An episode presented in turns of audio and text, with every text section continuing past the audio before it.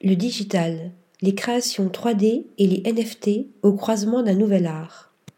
Entre Wikipédia, qui refuse d'affilier ses jetons numériques au domaine de l'art, les marques qui craignent davantage de contrefaçons, et la famille Picasso qui se déchire au sujet de la digitalisation de certaines œuvres du peintre, notamment autour d'un bol en céramique jamais dévoilé, les NFT naviguent en eau trouble depuis quelques mois. Mais l'art digital continue malgré tout de gagner du terrain du côté des créateurs comme de celui des amateurs et des collectionneurs.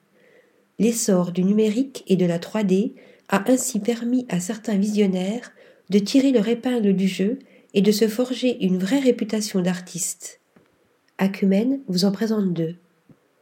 Les NFT existent depuis 2015, mais c'est réellement le 11 mars 2021, lorsque Mike Winkelmann, alias Beeple, vend chez Christie's son œuvre intitulée Everyday.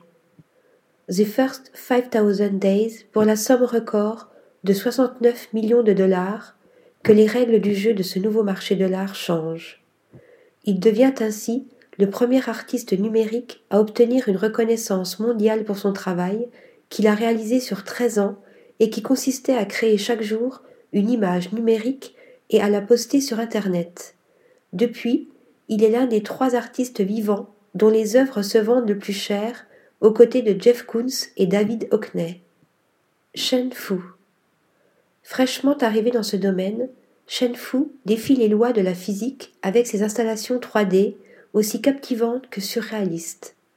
C'est à l'issue de deux années de fac qu'il décide de se lancer dans le monde de l'art digital après avoir été bluffé par les travaux de Beeple.